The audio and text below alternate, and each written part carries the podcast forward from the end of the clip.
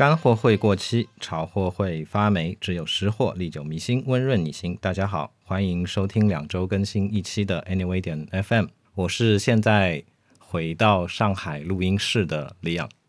我是心情非常复杂的 J J，你复杂在哪里？因为这是我们第二遍录这个节目了，以及确实就像李阳说的，我们应该已经有差不多四个月的时间没有见面，然后也没有在一起录音了嘛，对吧？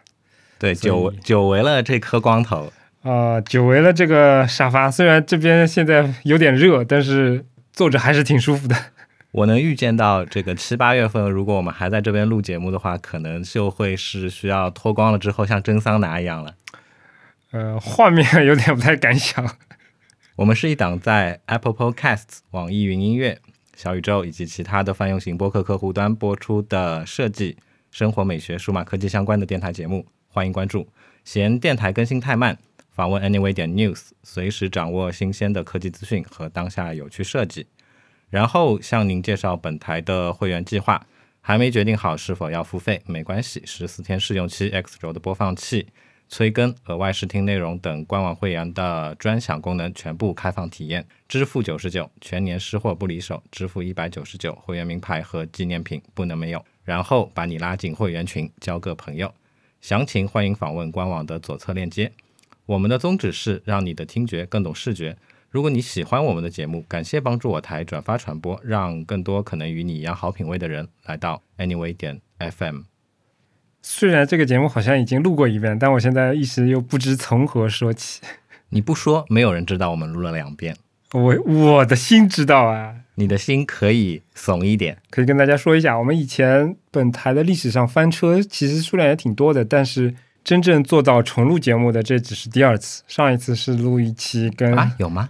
啊，有有一次录跟搜索有关的节目的时候，好像那个时候还是用 QuickTime，QuickTime 好像是录录了一大半之后崩溃了，就没了。不可能啊！我竟然会愿意再录一遍。那说明你现在成熟了，是吧？说到成熟这件事，对吧？我承认，嗯，我现在真的成熟了，怎么说？处变不惊。但成熟也是有代价的，比如说李阳现在开始抽烟了，对吧？抽烟喝酒烫头，我操！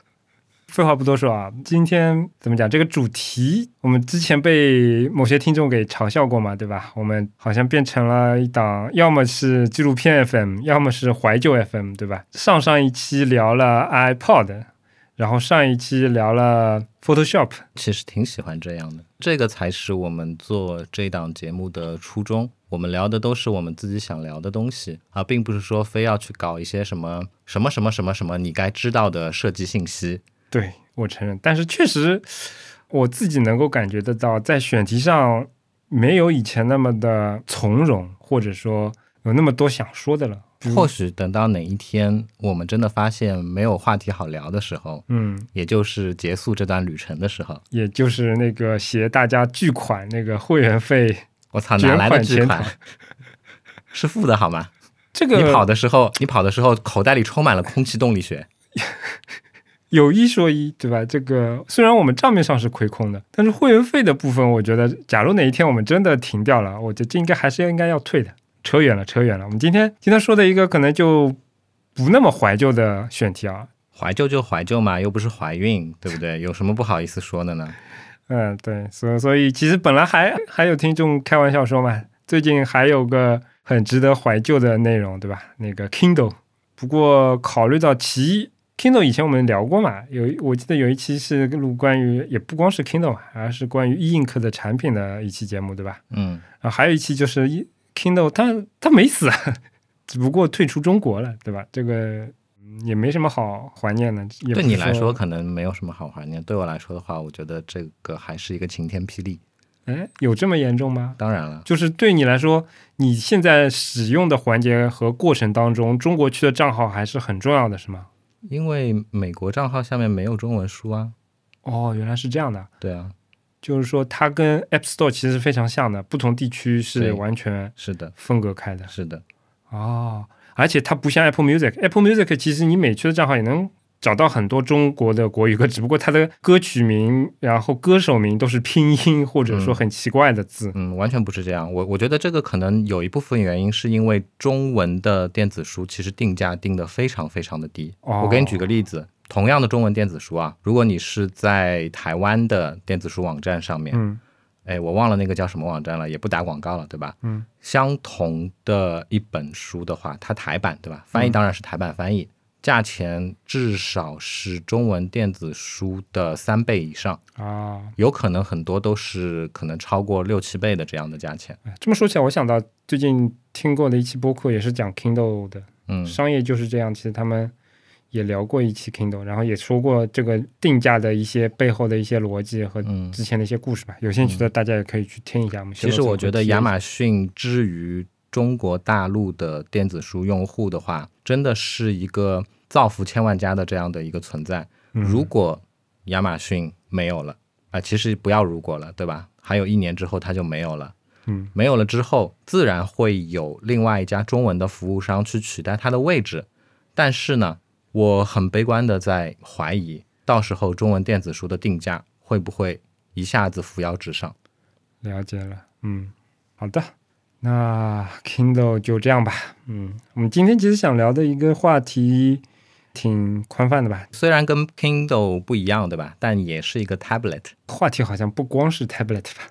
呃，我们先说 tablet 嘛，嗯，行，因为标题就是我装了一个假的 iPad OS 嘛。其实我觉得标题可以叫一个我没有装一个假的 iPadOS，因为我哪怕节目已经录了第二遍，我还是没有装那个 iPadOS 的新的操作系统的测试版。毕竟你家的 iPad 也不是你用的。嗯，对，你看，这就是录过一遍的这个不好的地方，对吧？你已经知道我想要说什么了，哎，有录过吗？不要自欺欺人。不是有一些听众觉得我们不默契吗？那现在默契给你看，对吧？他还没有说，我就已经知道他要说什么了。嗯为什么我觉得我装了一个假的 iPad OS，对吧？嗯。嗯，我先跟大家说一下我的设备的环境。啊，啊，我的那台是二零二零年的 iPad Pro 的十二寸，嗯哼，那它上面的话跑的是一颗 A 十二 Z 的苹果的自有的芯片嘛。嗯。那在这一次的 iPad OS 十六的更新上面的话，苹果令人很遗憾的，它把大部分的特性都给了 M 一的 iPad，所以即便是这颗其实性能到现在为止其实还是非常冗余的 A 十二 Z 版本的 iPad Pro 的话，它其实有非常非常多的十六上面的新特性，它是没有办法体验到的。哎，说到这里，其实我觉得有点苹果这点，我觉得确实有点过分了。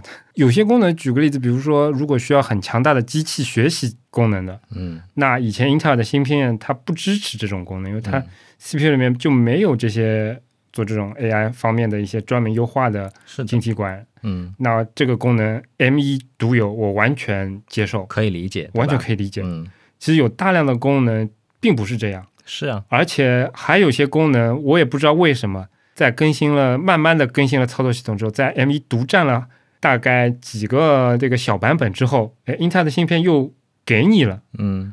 这个我就觉得有点，确实有有一些感觉到，作为一个最后一代英特尔芯片的呃 MacBook 的使用者，觉得有有那么一点点这个受到歧视的感觉。哎，但我好奇，我好奇啊，我我刚才说的是 iPad，你怎么又？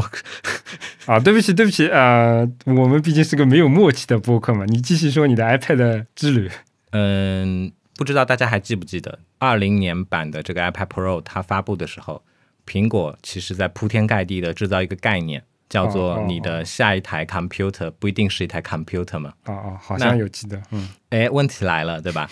现在它通过 iPad OS 十六，它真的带来了一些可能说将 iPad 变成一台除了那些文字工作者之外的生产力工具，有可能变成的生产力工具的功能。这时，二零二零年的这一款，哎，你可能下一台 computer 不是 computer 的 iPad Pro，它不支持。人家说了嘛，你下一台 computer 不一定是 computer 我下一台 iPad 也不一定是 iPad 了。啊、好吧，行吧。因为利昂这个说的有点快啊，那我帮他补充一下细节啊。我也是一个知道他想要说什么的人。他默觉得，好，鼓掌。他上一次录音的时候说，他觉得最遗憾的那个部分是新版的那个 iPadOS 理论上来说应该是支持了那个，当你接上了显示器之后，那个显示器不是那个镜像的，嗯而是一个 extended 的的这样的一个显示器，嗯你可以在上面接上鼠标之后，你就可以把它更像一台 MacBook 的这样的一个方式在进行操作了。嗯但是利昂好像一开始他跟我说，哎，这个功能不行。当时在微信上跟我聊天，然后我好像还跟他瞎指挥了一通。我说，听说好像要接了鼠标才行的。后来发现李昂说，那个接了鼠标也还是不行。我那天真的是兴冲冲的，我很早拎着我的 iPad Pro 来到公司，跟大家再呃说明一下，我这台 iPad Pro 二零二零年买到现在，嗯其实是我到现在为止利用率最低的一台苹果的设备。啊，为什么呢？嗯，因为加上了那个带 Magic Keyboard 的那个 case 之后，它的重量远远超过了一台十三寸的 MacBook Pro，好像没到远远吧？远远。我印象当中，我们夸张一点好不好？远远，远远超过了一台十三寸的 MacBook Pro 的重量，这其实是违背我当时初衷的。我当时买这台十二寸的 iPad Pro，我就是想说，哎，便携一点。对，终于有一台便携的设备可以让我带着的时候不那么累了。谁知道它超过了，所以其实它很长时间都是躺在我床边上的。那天我兴冲冲的很早很早带过去之后，兴冲冲的接上我们公司对吧？我们我们我们部门刚刚买的那台四万块钱的索尼的电视，我操，这么牛逼！我就想说，哎，在大屏幕上面体验一下这个 extended display 的这个效果，结果当众啪啪打脸。然后，哎，我又兴冲冲的听到姐姐说，装上鼠标之后，好像这个功能就能体现出来了。结果又是啪啪打脸，失望了，失望，实在太失望了。确实，我家的 iPad Pro 也是，可能利用率比你的可能稍微好一点，毕竟它还有比如说给我们家孩子上网课的功能。然后对于我自己来说，可能有时候也会用它来看看视频什么的，就至少还不至于每天都吃灰的程度因为我去年又买了一台 iPad mini 嘛啊。就那个果冻屏的那个，对对吧？嗯，iPad mini 上面也可以用手写笔，对吧？嗯，然后其实它的性能我觉得也堪堪够用，它应该性能比你的 A 十二 Z 要强吧？没有没有，不如不如 A 十二 Z 其实很强，这样的，对对吧？你用它去跑那个 Nomad 的那个雕刻的那个软件嗯是能感知到的。哦，那应该强，因为毕竟它 iPad Pro 的那个屏幕分辨率要比 mini 要高多了吧？对，是的，但是而且它是高刷的吧？对，iPad mini 有有高刷吗？没有那那确实60帧嘛强多了。嗯嗯 Nomad 用 iPad mini 的话，你稍微把面数开高一点之后，还是会有哦明显的掉帧、嗯，卡顿的现象出来的。确实，像你这种场景，确实还真能看得出差嗯别。对于我这种日常使用的看视频什么的，还不真不一定能看出差别来。我觉得对吧然后看视频的话，我觉得 iPad mini 更好用嘛。嗯，比例更协调一点。冬天的时候，我我穿的那种外套都是有大口袋的，我把它塞到口袋里面，哦随时随地嗯挂个热点就可以用了。对，反正我家使用率不高，几个原因吧。一个是说它不支持多账户，所以我跟我老婆没有办法在这个 iPad 上面分开来去绑自己的 iCloud 账号嗯或者其他的一些软件。就比如说，一个经常的状态是上面的 主账号，嗯，那个 Apple ID 是我的，嗯然后那个 App Store 的账号是我老婆的，嗯然后上面呃还登了一个我老婆的微信。嗯，就这种设备对我来说就没有办法用起来了，对吧？所以你看，哎，钱不花就是纸，再给你老婆买一台。再说回来啊，我还没说完，我还没说完。啊，那你继续。第二个原因就是对于我来说，它的一个便携性，其实我不在乎，因为我没有特别多那个移动的场景，而且哪怕是移动的场景，我也是习惯了多年把这个 MacBook 的大尺寸的 MacBook 随身背着，不管是出差还是去咖啡馆，还是说等小孩下课等等的，就对于我来讲，我没有觉得这是一个很大的负担，所以说。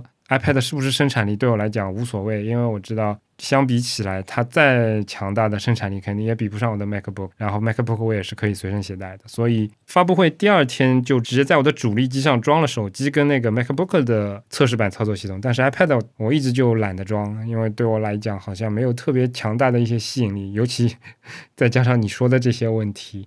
它的很多功能，我那台还比利昂老一代的那个 iPad Pro 应该也是享受不到的，所以我也就没有尝试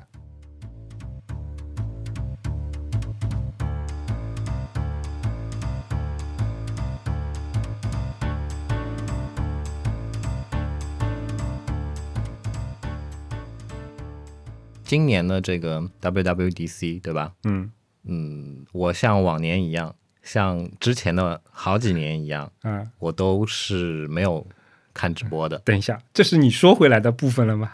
对啊，是的，哎，我觉得我们不能这样，我们应还是应该因为我们自己的节奏，怎么了？就说不回来或者抢话，那又怎么样了，对不对？对啊，那又怎么样了呢？你继续，你继续。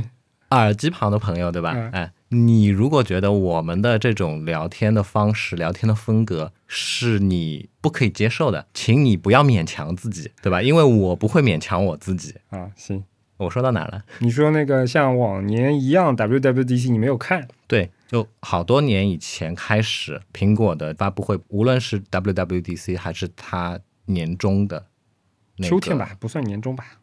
啊，那 Q 三吧，好吧、嗯行啊严谨。，Q 三的这个硬件的发布会，嗯我其实都已经不像以前那么关心了。嗯嗯所以这次的话，其实也是第二天早上醒来之后，通过各种的渠道获得到的。这次、嗯无论是手机上、iPad 上还是 Mac 上的，它的一些新特性的这样的一些介绍嘛。手机这边的话，我不装，其实就是因为说现在给到我看到的这些或者报道出来的这些 iOS 十六的新特性，其实我真的不感兴趣。我对这样一个锁屏界面没兴趣。那除了锁屏界面之外，我好像也总结不出 iOS 十六还有什么值得一试的功能。是的。老实说，我用到现在，其实体会到了一些比较小的点，但是你现在让我用零点五秒的反应时间说出来锁屏以外的新功能，我确实办不到。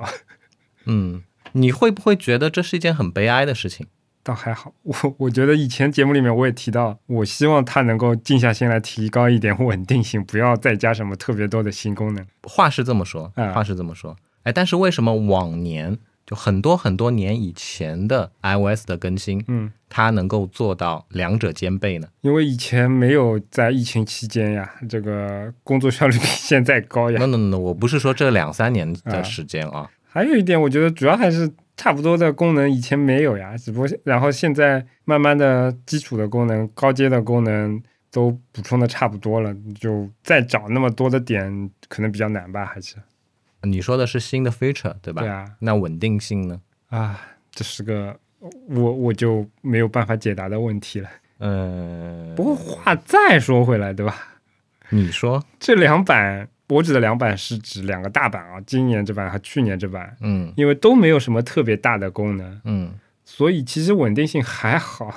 从测试版的角度以及从正式版的角度来讲，那我话再要说回来了，对吧？哦再说一个上一次 录过一次的，哦，我吐槽的这个很大的问题哦哦哦哦，啊，就是我假装不知道，哎，是什么呢？哎，你不知道啊？我真不知道，因为我不是那个呃长字输入的用户。哦，对不起，我打断节奏了。哎，这个 bug 我已经不记得是从哪个版本开始了，但是延续至今，而且它长线。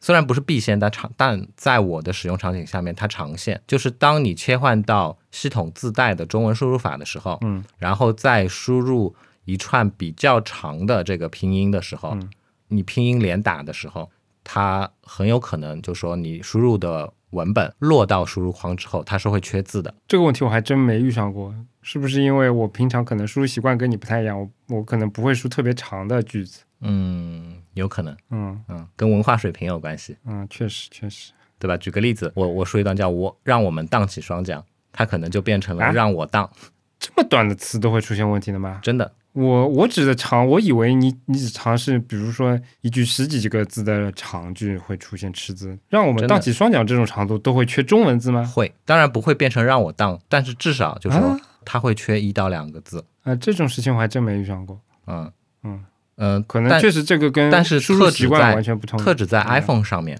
了解了解，在 iPad 上面的话，我没有发现过这样的问题。嗯，但是 iPad 的键盘呢，又有另外的问题，什么问题？就是哎，我不是装着这个 Magic Keyboard 的那个 case 嘛，嗯但是它也会经常性的在连着这个物理键盘的时候弹出虚拟键盘来，哦，并不是接触不良哦。我知道这个好像我也碰到过，但我用那个 keyboard 的时间倒不是很长，所以我遇到的情况可能不怎么多。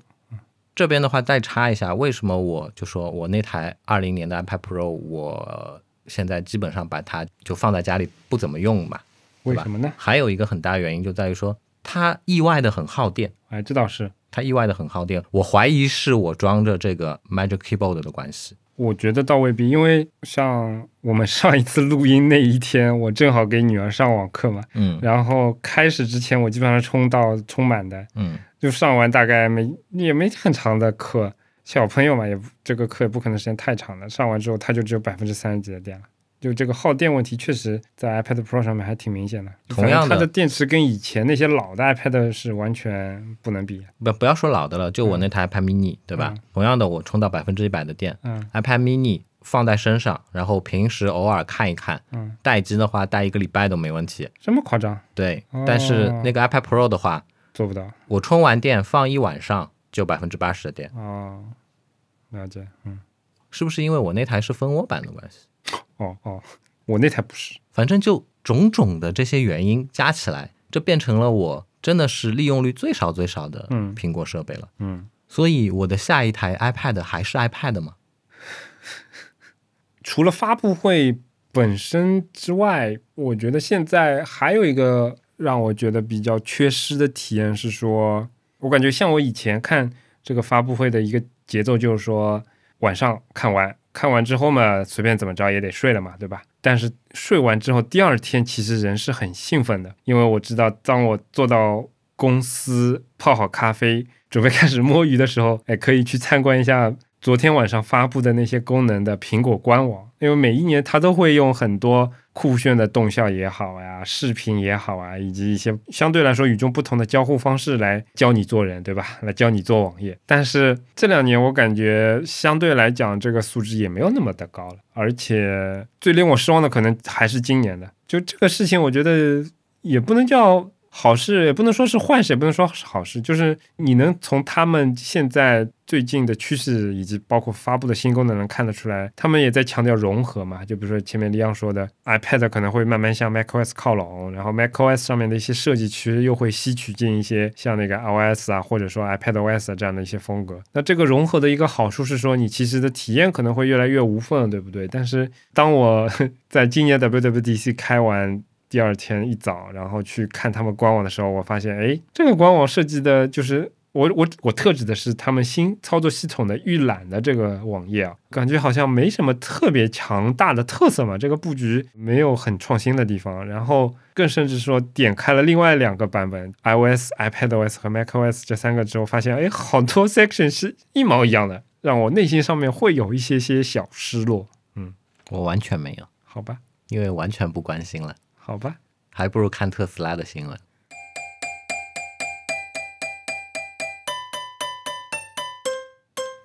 前面也其实也提到嘛，这个李昂可能现在也不看那个 WWDC 啊这种发布会啊什么的嘛，啊，这个我其实当时想插话，这个我感觉好几次我们都表达过类似的这种意愿嘛，对吧？这个观察不一定对哦，就可能是一个普遍现象，因为我总记得在好多年以前开这些发布会，大家刚把它叫做苹果春晚的时候，你真的发现你加入的每一个可能跟 IT 相关的群都在讨论这个。嗯但是今年我觉得情况尤甚啊，这个时间其实一直都没怎么变嘛，基本上就是凌晨一点钟。嗯说晚呢也没很晚，说早呢肯定也不早了。但今年我感觉很多群都非常的萧条，就完全没有人说话的那种情况都有。以前我觉得是不敢想的。对于我自己来讲，跟利奥感情是确实有点像。虽然我自己睡得比较晚，这个看这个东西对我来说一点都不熬夜，基本上到目前为止也是一次不落的。但是这个看的激情确实不如以前。对我来说，我只是因为我真的睡得晚，这个看嘛就顺便看一看了。如果再晚一点，我可能真的就不会熬夜看了，因为这上面的 feature 多啊少啊，产品是不是期待啊？我觉得可能是一方面。然后另外一方面的原因，可能就是就跟看体育比赛一样的嘛。以前都是直播啊，直播的时候半夜起床，我觉得很有很带劲的。你现在让我，比如说半夜四点钟起床看一场英超联赛，但是那边放的是录播的比赛，我可能兴致就没那么高了。反正录播哎不如什么时候放了。你说的没错对吧你说的没错，对吧？这也是一个很大原因，就是疫情之后吧，嗯，那苹果发布会其实都是录播的，而且还有一个很大原因在于说就不能叫录播，而是彻底重新的演绎，演绎。对对对对，对他们的这个演绎的过程吧，嗯首先那些真的是电影级别的一些运镜，然后电影级别的一些转场。但问题在于说，上场的这些演讲者每一个人都是经过这个精雕细琢的话术，然后表情、动作的这样的长时间的排演之后。上台的这样的一个效果，举一个不恰当的例子，因为这个例子我本人其实是不怎么认同的。嗯，有很多很多的朋友，他们会跟我谈及说，哎，他为什么不喜欢看日剧，不喜欢看日本电影？很大的一个原因就在于说，他觉得日本的演员他们演戏的时候演得很用力，显得有点夸张，有点夸张，有点做作。嗯，那现在给我的这个感觉就是。苹果发布会上面这些演讲者，他们也表演得很用力。即便是那位白头发的 Craig，嗯，我觉得他已经是这个苹果的新生代的这些高管当中，可能是演讲水平最好的一位了。嗯，但他也会让我感觉到这种用力的感受。对，我觉得我自己的感受也特别是这样。嗯，就是。在乔布斯之后，我觉得 Craig 的台风演讲台风是我最最喜欢的。是的，一方面，其实你看长相就比较有个人魅力，对吧？然后演讲技巧，包括细微的动作，包括他的讲话那种抑扬顿挫的那种感觉，嗯，包括他的口音，其实都还是非常，嗯，非常非常不错的。上海话说，一个腔似老走，对吧？嗯，就是我以前非常喜欢。啊，对对对。我我以前非常喜欢他，但是进入了录播年代之后，我感觉就不像以前那么喜欢他了。可能推测下来有几个原因，一个是说他在脱稿演讲，或者说他在有题词版这种情况下临场发挥的演讲者里面，他的水平是比较一流的。嗯，但是在反复推演、反复去演的时候，他这个水平可能就没有那么的顶尖了。跟其他人比起来，恰恰把他的本身的那种魅力给啊给盖住了。对，因为我觉得老实说，我自己也有这种感受。我我没有上过这么牛逼的场合，但是比如说我自己在跟李昂录播客以现在这种聊天的方式的时候，我自己说话的那种感觉，以及以及说我比如说有时候 whatever 点 FM，我们我自己单纯。录音，然后在有一定台词或者说台词也不是很充分的情况下，自己心中默念时候，那这个感觉我觉得是完全不同的。尤其是当我要去剪辑的时候，反复去听这个声音，会觉得啊，这呃虽然声音是一个人，讲话腔调也是一个人，但是很多方面这个细微的这个感受就是不同的。那你参加敌台的节目的时候也是这样吗？就带着带着也变成那个小喇叭广播电台嘛？呃，好吧，反正这我觉得这是这是其中一个原因。第二个原因是可能。可能也是跟人设有关，发现没有？就是他啊，你可能发现不了，因为你现在看的不是很多嘛。但是你你去看他以前在这个演讲的过程当中是台柱型的这种人设，对吧？嗯，Tim 说完之后，开场做一个大一统的介绍之后，可能很多的主要内容就会交给 Craig 来来去。你这点提的也非常非常的。就是深得我心，怎么说？不知道是不是这个意思啊？就是以前 Craig 这边，嗯，他一开始可能就说负责 macOS，对吧？然后慢慢慢慢的，其实发布会的一些重点的内容，其实都有了他来演讲了。对。但是现在其实苹果的整个发布会，它会分得很平均。对对对。嗯，一个是分的平均，还有一个是在里面很多串场，你如果你仔细看的话，会发现可能还是想强调 Craig 当中串场的作用。嗯，所以有很多串场过程当中，他会演一个 搞笑的角色，比如说什么哪个桌子推过去的时候不当心撞到他啦，或者哦详细节我记不清了，但反正就是他在里面会多少还是比人家戏份会更足一点。但是这个人设跟以前不一样，就经常是一个搞笑的、略搞笑的戏谑的这样的一个一个。一个场景，包括比如说之前那个关 Mac 盖子的那个那个 feature 的时候，他不是真人出演的嘛？然后包括这一次那个他有一个跑步的动作，在很多微信群里面都变成表情包了嘛，对吧？就总体来说成了一个从一个怎么讲，在我心目当中从 Tom Hanks 那种形象，慢慢的有点像金凯瑞的那个 形象，有一点点这个转变。我我其实想说的是，苹果公司也不可免俗的成为了。美国的这些科技公司现在嗯向左靠，然后平权主义的这样的一个非常表面化的这样的一个体现了。嗯，你现在能在发布会当中见到所有族裔的人，所有性别的人，所有辨不清性别的人，以及残障人士。哦，这样的吗？WWDC 它不是有很多 sessions 的吗？啊，里面是有很多的。啊。我我有看到过，反正、OK，呃不能叫很多，这个说错了，反正至少我看到过。今年我看了一个 session，你看哪个，那个 CarPlay 的，你还看 CarPlay 这么高级对，哦？哎，这个反正跟大家介绍一下，就是 WWDC 的话，最早以前都是线下的嘛，对吧？除了这个发布会大家都能看到直播的发布会之外，还有为期一周的线下活动。这个线下活动是有很多的演讲啊，有很多的分会场里面的一些分享啊。这个分享的内容，其实 WWDC 它一开始是偏向于开发者的嘛，对吧？嗯可能都是一些非常落到实处的一些分享的主题，比如说某某个他们新发布的编码的框架是怎么用的啊，或者说它的一些 features 是怎么样去实现的啊等等的。在疫情之后，慢慢这个东西转到线上了嘛，尤其这一期可能又是线上线下相结合的。但 anyway，总之有一点的整体的变化就是说，现在所有的 sessions 都会变成那些视频放到线上，甚至可能当天或者第二天就把它给放上去。尤其现在这个 sessions 其实都是也是事先制作好的，就跟发布会是一样的，能够很快的速的让大家在网上直接去看到。就好处是说，我们每个人都可以随时随地查看了嘛，对吧？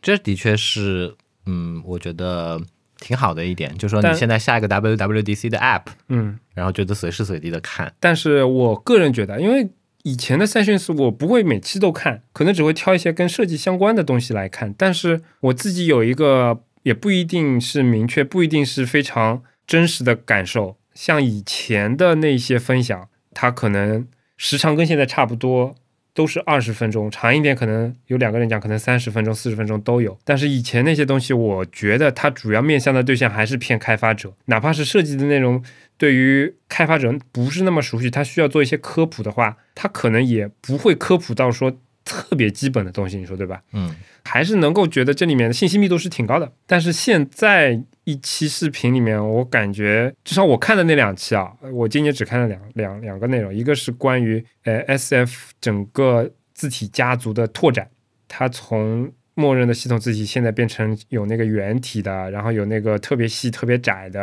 然后也有特别宽的这种字体，然后还有一个是他们的 SF Symbols，也就他们那套图标的四点零版本的发布。呃，尤其第二个东西，其实已经是非常专业的内容了。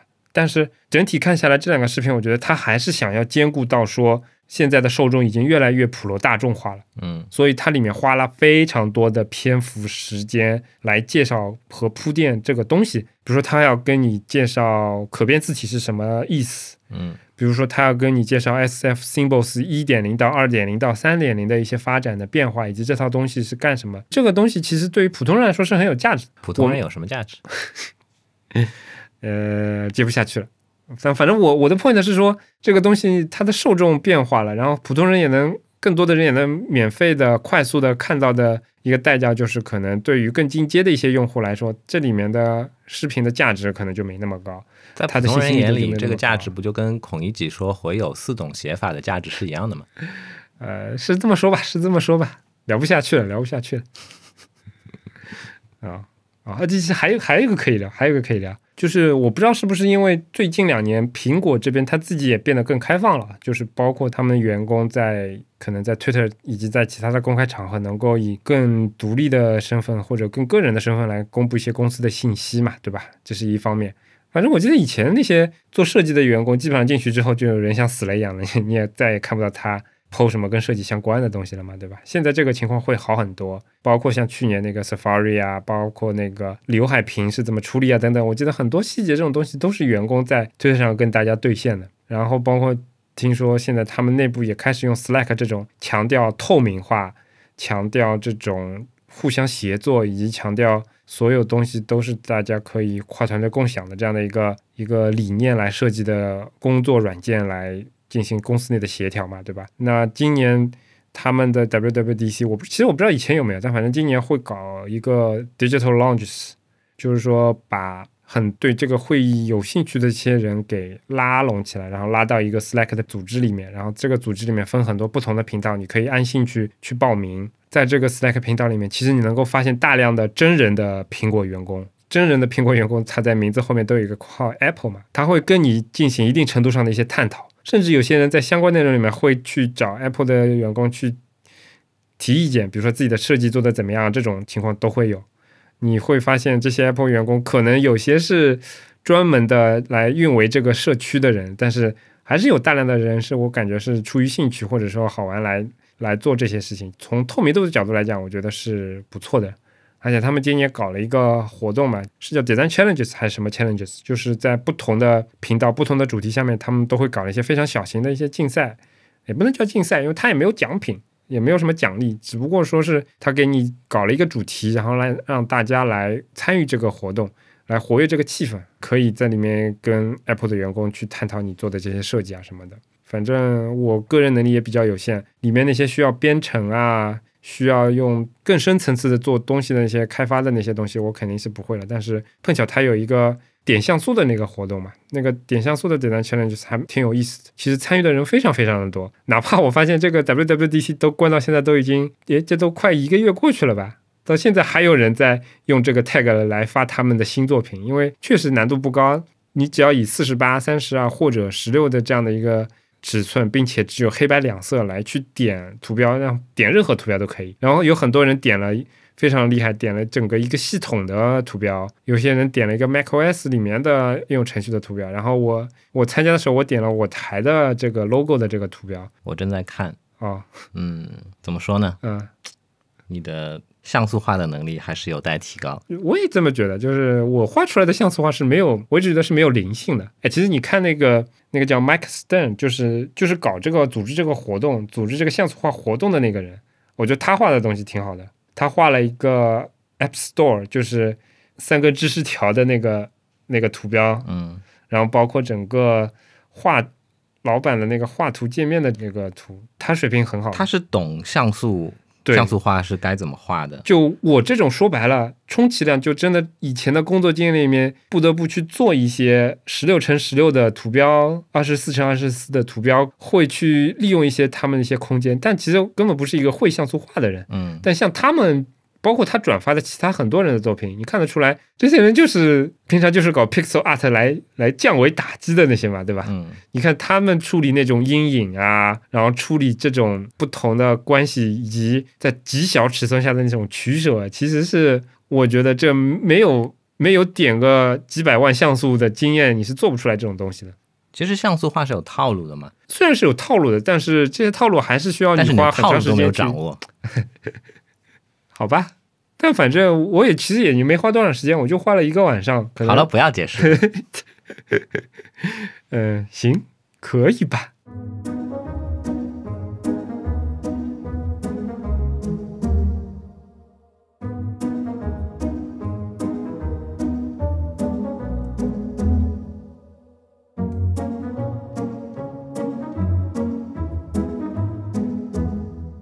但是话再说回来啊，嗯，对吧？嗯，你刚才有提到 Slack 嘛？前不久我们录制失败的那期节目里面也有提过，提过什么？我在跟你前不久录制失败的那期节目的前不久，呃，正好在推特上有看到一个朋友发了一条推嘛，他就提到他觉得苹果现在在用 Slack 这样的一些工具的话，他会觉得其实也有点心里面其实有点不是滋味哦。我想起来那期失败的录制的节目前对一阵，你看到那条推的内容了。是的，就是苹果这样一家公司，对吧？你说，哎，从 iPhone 发布之后，当时乔布斯自己都有说过，苹果不是一家硬件公司了，它是一家互联网公司，嗯，它是一家软件公司，嗯。但是这么牛逼的，这么世界上最伟大的软件公司，但竟然他们。公司内部要组织一些活动，他用的都不是自家公司的平台、自家公司的工具，有点悲哀，有有一点点不是滋味。虽然说我们抱着开放的心态，觉得说，哎，苹果终于从它原先那种对外界来说披着一层神秘的面纱的这样的一个状态，变得更加开放、更加公开，这好像是一件好事。但是不知道为什么，心里面总觉得空落落的。首先，你这个情感我非常的认同哦，啊，但是我觉得 Slack 不是一个很好的例子。嗯，怎么说？因为我们公司日常就是用 Slack 作为这个沟通软件的。嗯，我觉得这种规模的软件，如果苹果下场去做这个软件的话，我觉得也是一件挺悲哀的事情。嗯，为什么呢？因为我觉得这是一个极端面向企业场景的这样的一个软件。如果苹果它要去做这一块内容的东西的话，意味着它的个人市场已经做不下去了。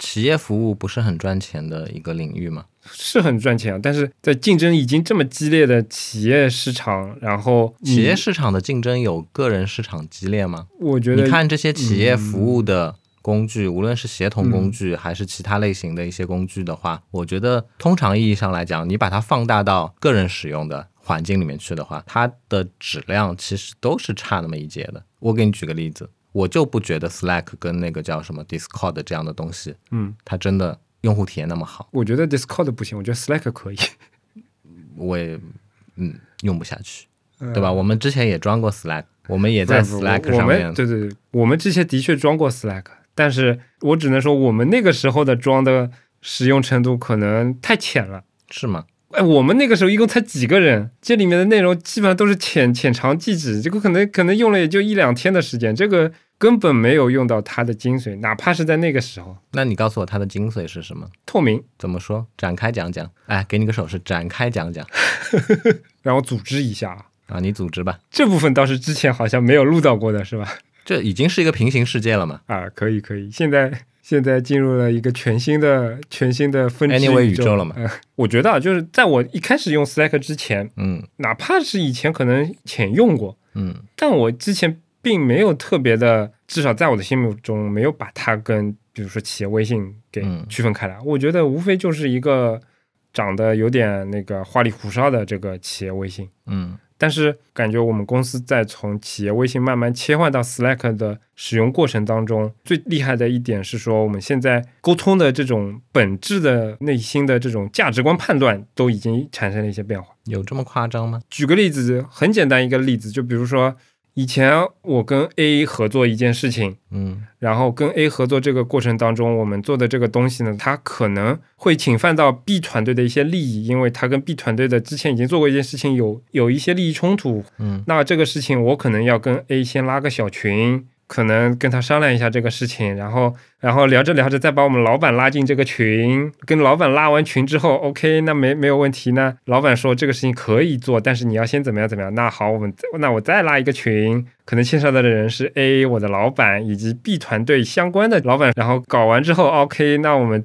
正式拉一个群，沟通这个事情之后怎么合作，是一起把这个事情推进下去呢，还是说我就用你的系统，还是怎么样怎么样怎么样？就这个过程其实是一个信息不对等的过程，在整个的发展。那在 Slack 之后，其实按照它的使用逻辑，或者按照它推崇的使用逻辑以及价值观来取向的话，是希望你能够打破不同团队之间的隔阂的这种感觉，然后不透明的这种感觉，那具体是怎么做到的呢？比如说，其实拉群这个事情在里面就不是非常鼓励、值得提倡，同时操作起来也不是特别方便的。然后在做其他的一些，比如说你去 CC 啊、艾特啊这样的一些事情的过程当中，它的这个逻辑其实有点像是我我自己的理解啊，这只是我自己的，有点像以前泡论坛一样的那种感觉，不再是说我我拉这个小群拉那个小群，而是在一开始的时候可能就把相关的人等放到同一个场景当中，这个场景有可所以能是一个它的组织关系是以话题来组织的。啊，可以这么理解吧？可以以话题，也可以以业务，或者说其他的这种偏事情相关的东西，而不是说以偏人相关的东西。嗯就举个例子，比如说以前微信企业微信，我打开这个东西，嗯不管做什么事情，我第一个想到事情先找人，嗯找人了之后，然后跟他说什么话，嗯，或者先拉群，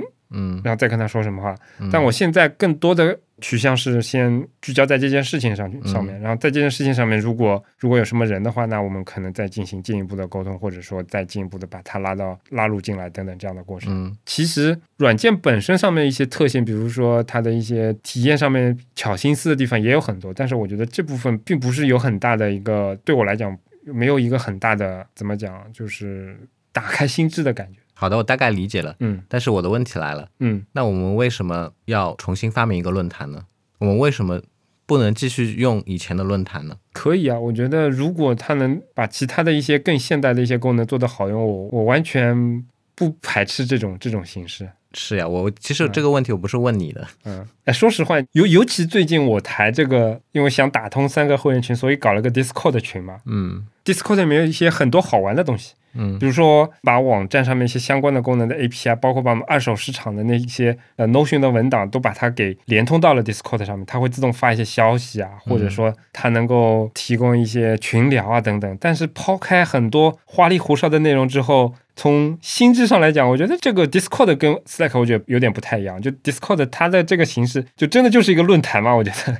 嗯是呀，就是一个以兴趣为取向为为主题的这样的一个论坛嘛，然后这个论坛上面有很多丰富的不同板块，对吧？这个其实还不知道怎么说好不怀旧的，对吧？现在又开始怀旧起来了。